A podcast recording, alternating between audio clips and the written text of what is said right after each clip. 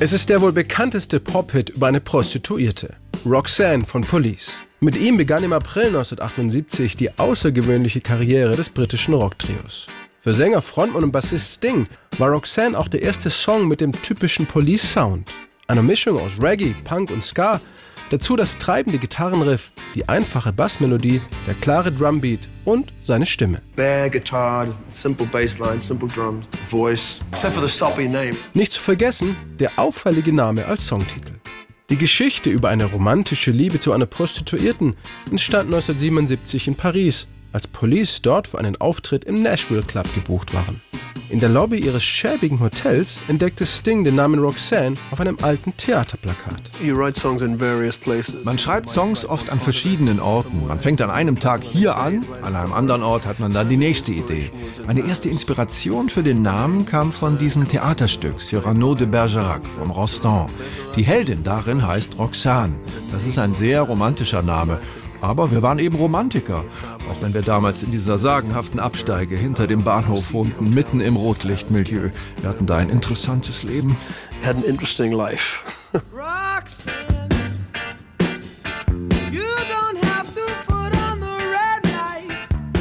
Sting legte das Songfragment aber erstmal wieder in die Schublade. Aus gutem Grund.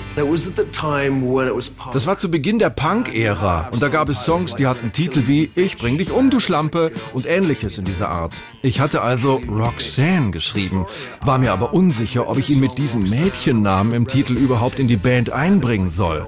Dann hörte ich Allison von Elvis Costello, diesen wirklich wunderschönen Song. Beautiful song, Allison.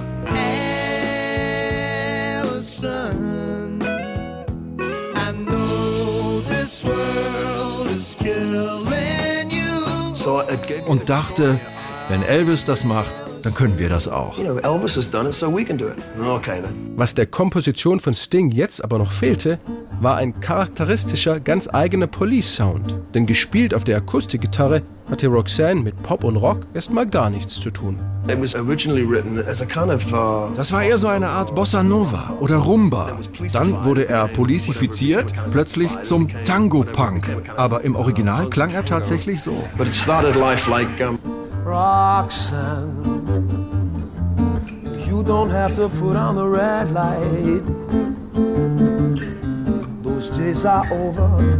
You don't have to sell your body to the night. Angetrieben von Drummer Stuart Copeland bekam Roxanne mehr Drive. In einer Fernsehshow erinnert der sich auch, dass die Police-Musiker bei den Studioaufnahmen kontrovers darüber diskutierten, ob Sting den Song mit tiefer Bass oder mit hoher Tenorstimme singen sollte. Well, do you remember the debate on the day? You said, guys, should I sing it like this? Roxanne. And then, or should I, or guys, should I do it like Roxanne? And we plumped for the tenor version, the counter tenor version.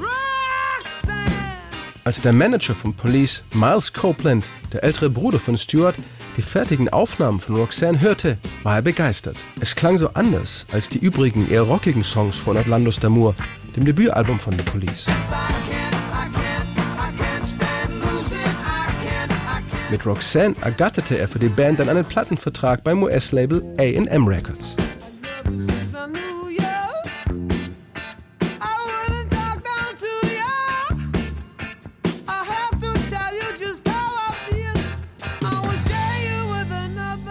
Roxanne erreichte in den USA zwar nur Platz 32 der Billboard-Charts, in England schaffte es die Single aber bis auf Platz 12 und verkaufte sich über 400.000 Mal. Neben Hits wie Don't Stand So Close to Me, Message in a Bottle oder Every Breath You Take behauptet sich Roxanne bis heute sowohl als Klassiker von Police als auch in Stings nachfolgender Solokarriere. Egal ob unplugged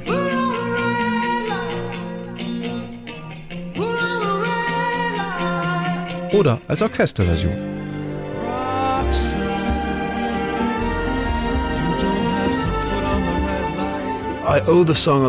Ich verdanke diesem Song viel. Mein Schicksal, wenn man das so sagen will.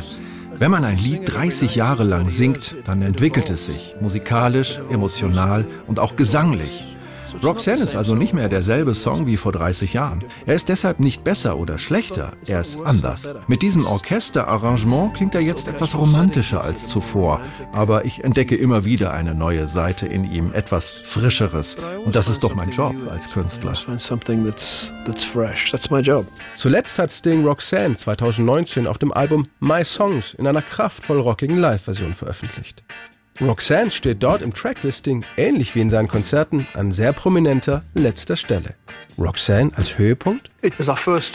Es war unser erster Hit, deshalb begann auch alles damit. Dass es jetzt auf dem Album der letzte Song ist, dreht die Perspektive irgendwie um.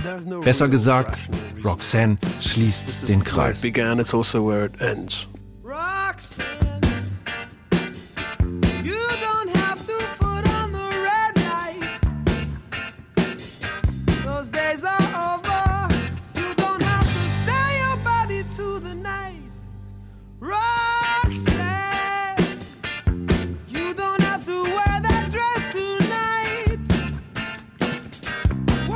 treats